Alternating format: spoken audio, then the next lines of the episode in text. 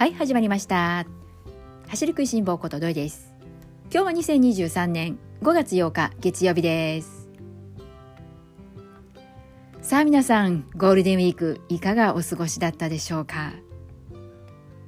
長期連休ということでねもう思いっきり遊んで今日は実はちょっと疲れているそういった方もねお見えではないでしょうか。ゆっくりのんびり休養できた方もねお見えだと思いますし連休中はね毎日走ったよっていうねそういう市民ランナーの方もお見えだと思いますし皆さんはいかがだったでしょうか？私はですね普段通りなそんなゴールデンウィークでして1週間この番組もねお休みをいただいていたわけなんですけれどもなので私にとってはですねむしろ今日月曜日がやってきてちょっとほっと落ち着いたかなっそんなね感覚でいます。1週間お休みをねいただきましたので気持ちも新たにまたゆるりと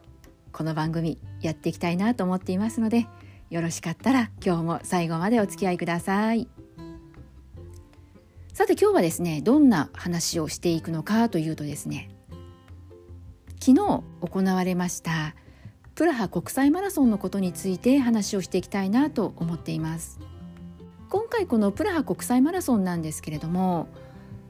大会前よりどちらかというと大会後の方が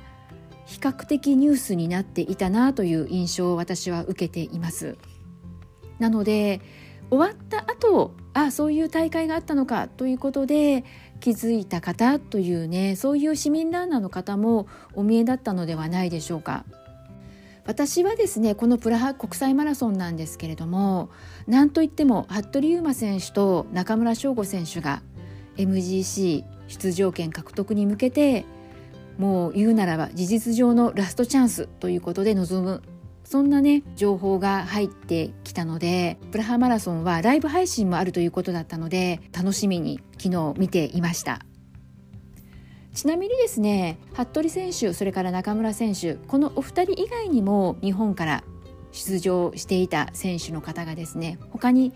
3選手いらしてですね富士通の飯田孝之選手それからトヨタ自動車の安井雄一選手そして NTN の辻野京也選手合計5名の選手の方が遠く離れたチェコまでプラハマラソンに挑戦されに行かれたわけなんですよね。服部選手と中村選手は皆さんもご存知の通り東京オリンピックの日本マラソン選手代表ということで走られたお二人です。服部選手と中村選手東京オリンピックが終わった後なかなかですね元気な姿見ることがねできていなくて MGC 出場権獲得することができずにここまで来てしまったというところもあってなんとか決めてもらいたいなというそんな思いで応援していました。すでに結果の方はニュースネットなどでね出ているのでご存知の方もねお見えかと思うんですけれどもまずですね結果の方から申し上げていきたいなと思います。今回このプラハ国際マラソンでは5名挑戦された中でお二人の選手が MGC 出場権見事獲得することできました。まずお一人が富士通の飯田孝之選手。そしてもう一人がトヨタ自動車の安井雄一選手です。このお二人が見事 MGC 出場権決めました。これでこのお二人が加わったので男子選手と65名だったのでこれでね67名の方が MGC 出場権獲得されたということになります。なので10月の MGC はますます盛り上がりをね見せるのではないかなというふうに今から楽しみではあるんですけれども。ただ2人しか出場権やられなかったということは残る3人の方 MGC 出場権得ることができませんでした。これはやはりライブ配信見ていた私としては非常に残念でした。どこから話していこうかなというところではあるんですけれども、うん、まず服部選手の話からしていきたいなと思います。え服部選手はプラハ国際マラソン昨日ですね8位でした。タイムは2時間10分34秒。今回服部選手は MGC 出場権獲得するためには2時間10分13秒以内という条件がありました。なので服部選手に関して申し上げるのであればあと21秒足らなかったということで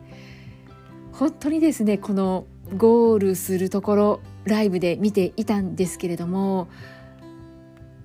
なかなかですね服部選手を映してもらうことがそもそもできなかったのでなので非常にやきもきしながら見ていました。プラハ国際マラソンなんですけれどもこのライブ配信見ていてもですねやはり先頭集団にいないとなかなか映してもらえないんですよね。ただ今回日本から5名の選手の方が MGC 出場権獲得するために遠くチェコまで渡ってこのプラハ国際マラソンに挑戦しているっていうことは報道されていたのでなのでこの実況されている方もですね紹介はしてくれてはいたんですけれどもとにかく映らないんですよ。でもうほんと最後の最後はどうなるんだろうというところではあったんですけれどもうん残念ながらというところでこの服部選手は特にこの残念な気持ちが強かったですねあとちょっとというところだったしなかなかこの画面に映してもらえなくて最後の最後もう映った時にはあちょっとやばい厳しいのかなうわっていうそんな感じだったのでうーんでもね本当に勝負の世界は厳しいなというふうに昨日はですね本当に思いました。そして中村選手も残念ながら出場権獲得することができずで、えー、中村選手は24位タイムは2時間26分14秒ということで中村選手に関しては服部選手よりももっと条件が厳しくて中村選手は2時間7分50秒以内にゴールできないと MGC は出場権獲得できないってことがねもう前々から分かっていたのでうん中村選手に関してはね本当に最後まで走り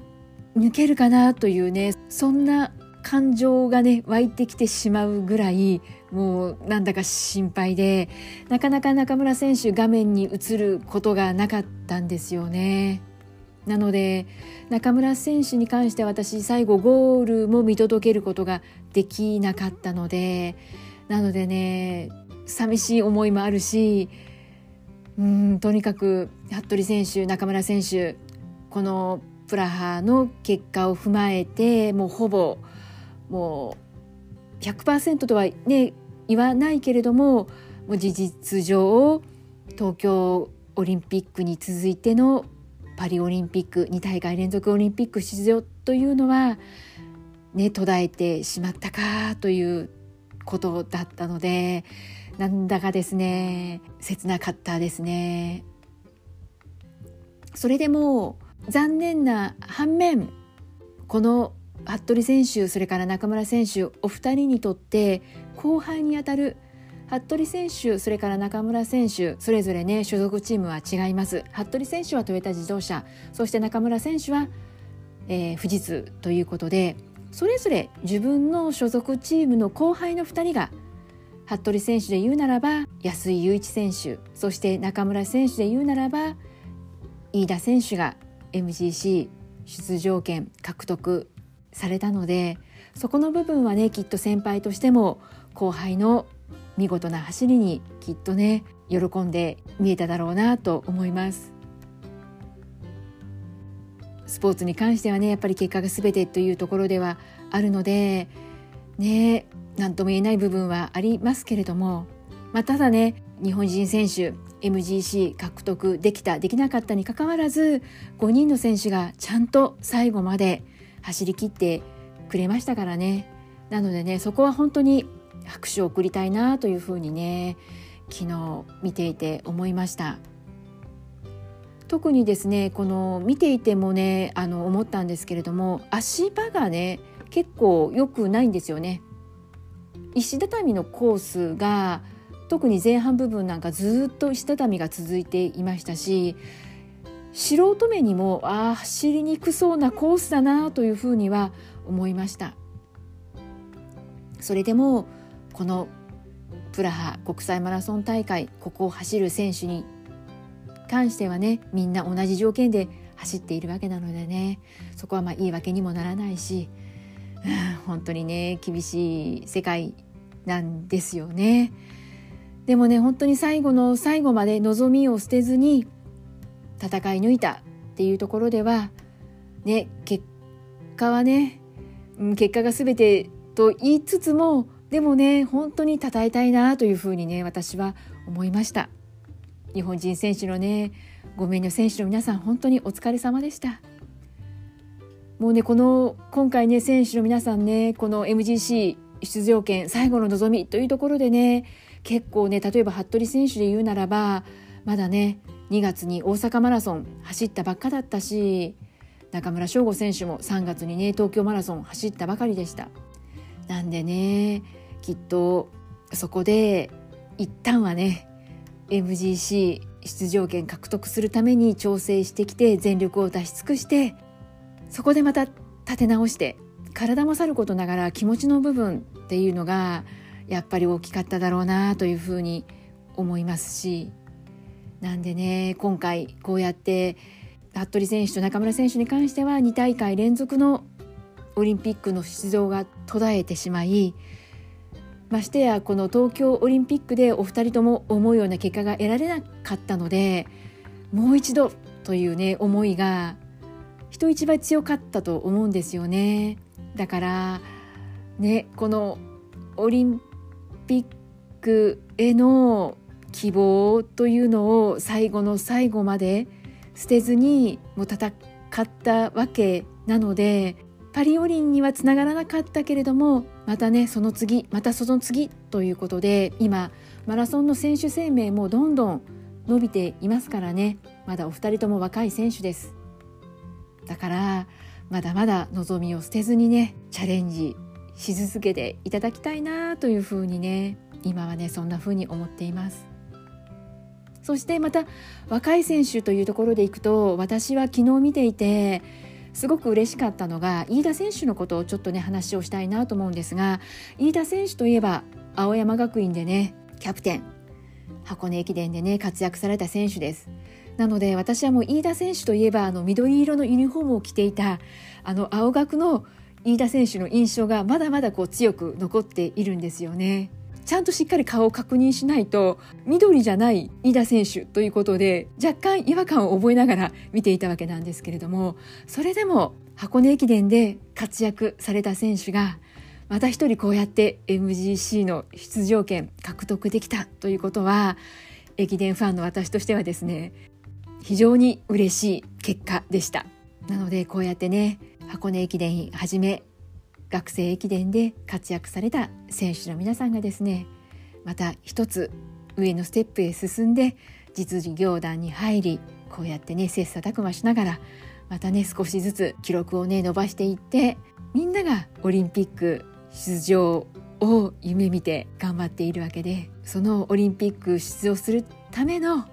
選考レースが MGC でまずはねそこに向けて選手の皆さんがね今回最後まで諦めずに戦い抜いたわけなのでねなんでね市民ランナーとしてはですねもうそうやって勝ち抜いて MGC の出場権をね勝ち取った皆さんが、えー、一堂に会して10月15日東京の街中を走るわけですよ。なのでねもうね本当に私この大会近くで見たいなというふうに今からですねワクワクしながら楽しみにしています。きっと関東地区お住まいの市民ランナーの皆さんは都合のつく限りこの10月15日 MGC 現地まで駆けつけてね応援されるんじゃないのかなというふうにも思っていますし、ね、関東にお住まいじゃない方もですね遠くから駆けつけてね応援したい。そういう方もねお見えだと思います。いずれにしてもですねもう間違いなくテレビやねライブ配信ネットなどでもね絶対に放送があるはずなのでいろいろな形で10月15日は楽しむことができるかと思いますのでもうほぼこれでね出揃ったと言ってもいいかと思います。あとは選手の皆さんが本当ねこの10月15日 MGC 出場権の獲得早くからね獲得できた選手の方もいればギリギリ飯田選手安井選手のようにねほんと数ヶ月前にねやっと出場権獲得できたという選手の方もねこれから10月15日に向けたねまた再調整というのが大変だろうなというのはね思います。でもねせっかく勝ち取った出場権ですからね